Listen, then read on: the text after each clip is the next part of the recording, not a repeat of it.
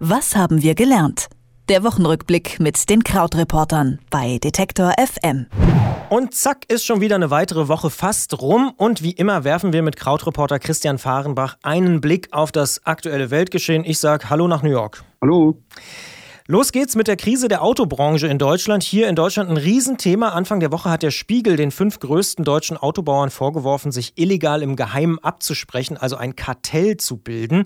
Was ist denn deine Perspektive auf diesen Fall? Ist es wirklich der größte Wirtschaftsskandal der bundesdeutschen Geschichte? Das kann man jetzt, glaube ich, alles noch gar nicht so richtig sagen, denn das entwickelt sich ja alles erst ganz langsam. Also diese Geschichte, die jetzt äh, von dem Spiegel kam, die ist natürlich schon sehr groß. Also wir reden ja über VW, Audi, Porsche, BMW, Mercedes-Benz, also wie du gesagt hast, die größten Marken, die es in Deutschland gibt. Und die sollen sich halt über Jahre getroffen haben und Absprachen getroffen haben. Also zum Beispiel sollen die besprochen haben, wie verschiedene Bauteile gestaltet werden, damit man halt von Zulieferern immer die gleichen Bauteile bekommen kann und auch größeren Druck auf diese Zulieferer ausüben kann aber die sollen auch besprochen haben, wie viel bestimmte Technologien insgesamt kosten.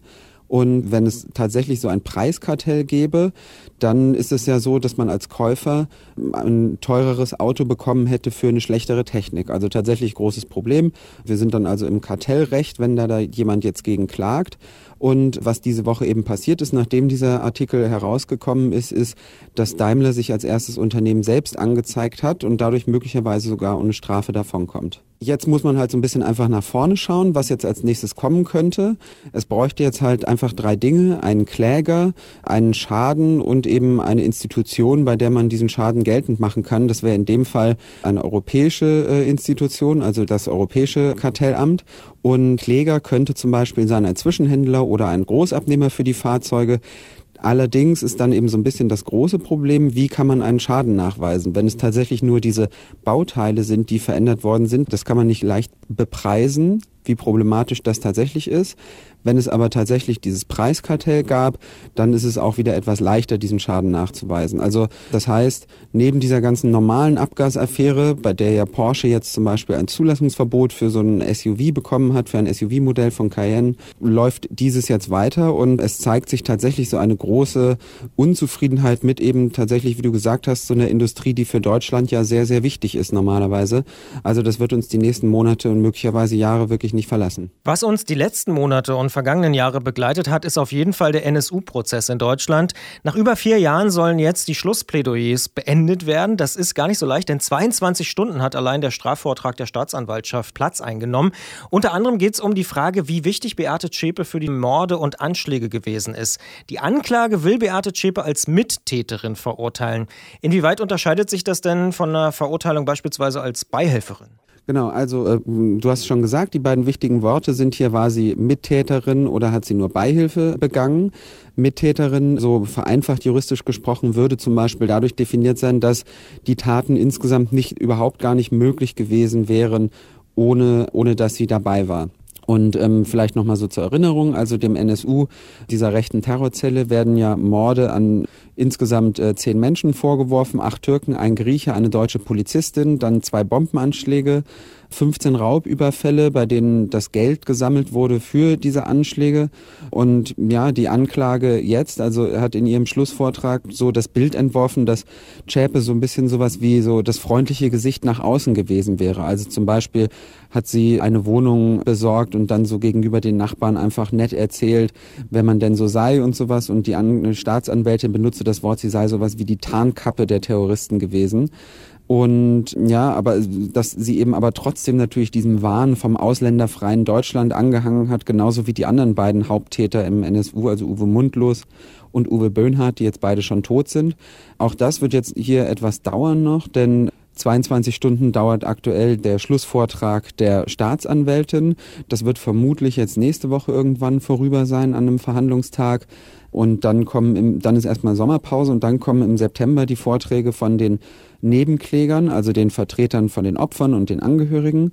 Und dann kommt auch noch der Schlussvortrag der Verteidigung. Also das wird noch etwas dauern, aber wir sind ja auch schon im vierten Jahr und es ist einfach auch ein wahnsinnig komplexer Prozess natürlich. Wahnsinnig komplexer Prozess, das trifft es vielleicht auch für die US-Regierung, obwohl man da manchmal das Gefühl hat, Komplexität ist auch nicht gerade die Stärke von Donald Trump. Aber in dieser Woche gab es auf jeden Fall eine weitere Niederlage, so viel kann man sagen, denn auch die abgespeckte Variante seiner Gesundheitsreform ist im Senat abgelehnt worden.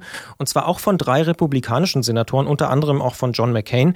Warum gelingt es denn Trump mit seinen Vorschlägen nicht einmal die eigene Partei zu überzeugen? Das ist fast schon die falsche Frage, denn so viele Vorschläge hat er selber, glaube ich, gar nicht. Also deshalb glaube ich, er versucht sich davon ja auch immer so ein bisschen abzukoppeln oder diejenigen Menschen, die seinen Twitter-Account betreuen zumindest. Also er benutzt da auch nicht das Wort wir für sich und die Republikaner, sondern ähm, sagt eben, naja, die Republikaner haben das eben nicht geschafft durchzusetzen.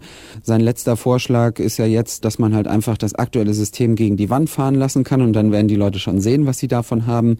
Was ein bisschen bemerkenswert ist, weil bisher sein Vorschlag ja immer war, dass er einen ganz tollen Plan hat, der total easy ist und für alle riesige Ersparnisse bei den Beiträgen bringt, bei gleichzeitig besserer Versorgung und so. Also außer Plattitüden kommen da gar nicht so viele Vorschläge von ihm. Aber die Partei selbst hatte halt jetzt drei Vorschläge diese Woche, die alle abgelehnt worden sind, interessanterweise, weil es eben nicht gelungen ist, die eigenen Reihen zu schließen. Denn du hast es ja schon auch gesagt, die Republikaner haben eigentlich ja eine Mehrheit im Senat, 52 Stimmen. 50 Stimmen brauchen sie, damit etwas äh, beschlossen werden kann, weil dann stünde es 50 zu 50 und dann würde der Vizepräsident mitwählen also, und der würde für die Republikaner stimmen eben. Und trotzdem ist es aber nicht gelungen, einen Vorschlag zu finden, der alle Leute, alle Senatoren befriedigt. Denn im Prinzip sind die, sind zwei extreme Bewegungen das große Problem. Das eine sind die Menschen ganz am rechten Rand, die Senatoren, die letztlich wollen, dass so jeder für sich kämpft und dass es überhaupt kaum staatliche Hilfe gibt. Und das andere sind die Menschen, die Senatoren am anderen Ende des Spektrums bei den Republikanern. Also das heißt, wir reden über eine moderate, relativ moderate politische Mitte, die eben eine große Angst davor haben, dass viele von ihren Bürgern Obamacare oder überhaupt eine Krankenversicherung verlieren würden würden. Und das heißt also, je nachdem, welchem Vorschlag man vorarbeitet, hat man immer das Problem, dass man eine dieser beiden Gruppen verliert. Und jetzt eben gestern wurde ein Vorschlag dann abgelehnt mitten in der Nacht mit der Stimme dann von John McCain. Der Vorschlag hieß so ein bisschen so Skinny Repeal, also abgespecktes Wegnehmen. Im Moment ist schon die Idee gewesen, man streicht halt einfach erstmal das, was Obamacare war und das, womit man es ersetzt, könnte man sich später ausdenken. Also es ist ein Wahnsinn. Gestern war es auch so, dass dieser Vorschlag von Skinny Repeal, das tatsächliche Gesetz, erst zwei Stunden vorher überhaupt veröffentlicht worden ist. Aber trotzdem konnte es bewertet werden von so einem parteiunabhängigen Institut, was sich immer anschaut, wie viel teurer oder billiger ist dieser Vorschlag als, das besteh als die bestehende Regel und für wie viele Menschen ändert sich die Versicherung. Und selbst dieser Vorschlag hätte jetzt dafür gesorgt, dass 16 Millionen Amerikaner ihre Krankenversicherung verlieren würden und dass auch für viele Versicherte die Preise steigen würden. Und das hat jetzt auch alles nicht geklappt. Es sieht jetzt gerade so aus, als ob Krankenversicherung zunächst mal gestorben sei, die Reform darüber. Aber wir haben das schon häufiger geglaubt und das ist eher so ein bisschen so ein Zombie-Gesetz und möglicherweise steht es wieder auf von den Toten. Was viele Hörer wissen, die uns regelmäßig oder vor allen Dingen dich regelmäßig hören, ist, dass du in New York sitzt. Und einen Effekt hat diese Trump-Regierung auf jeden Fall, das hast du mir im Vorgespräch schon verraten. Du guckst jetzt nachts irgendwelche Senatsabstimmungen. Yeah. C-SPAN 2 heißt der Sender. Gleichzeitig mit Twitter ist das natürlich ganz schön, weil dann äh, man bei Twitter auch nicht ganz alleine da ist. Und tatsächlich war das jetzt nachts um zwei, nachts um halb drei eine Gruppe von Menschen, die frenetisch versucht haben, John McCains Körpersprache zu interpretieren und wie er denn gleich stimmen wird. Das ist alles ein bisschen paradox, dass es so weit gekommen ist. Es sollte nicht so sein. Das sagt Christian Fahrenbach. Er hat mit uns zurückgeblickt auf die Woche, die da war. Ich sage vielen Dank fürs Wachbleiben und fürs mit uns reden. ich sage auch vielen Dank. Tschüss. Was haben wir gelernt? Der Wochenrückblick mit den Krautreportern bei Detektor FM.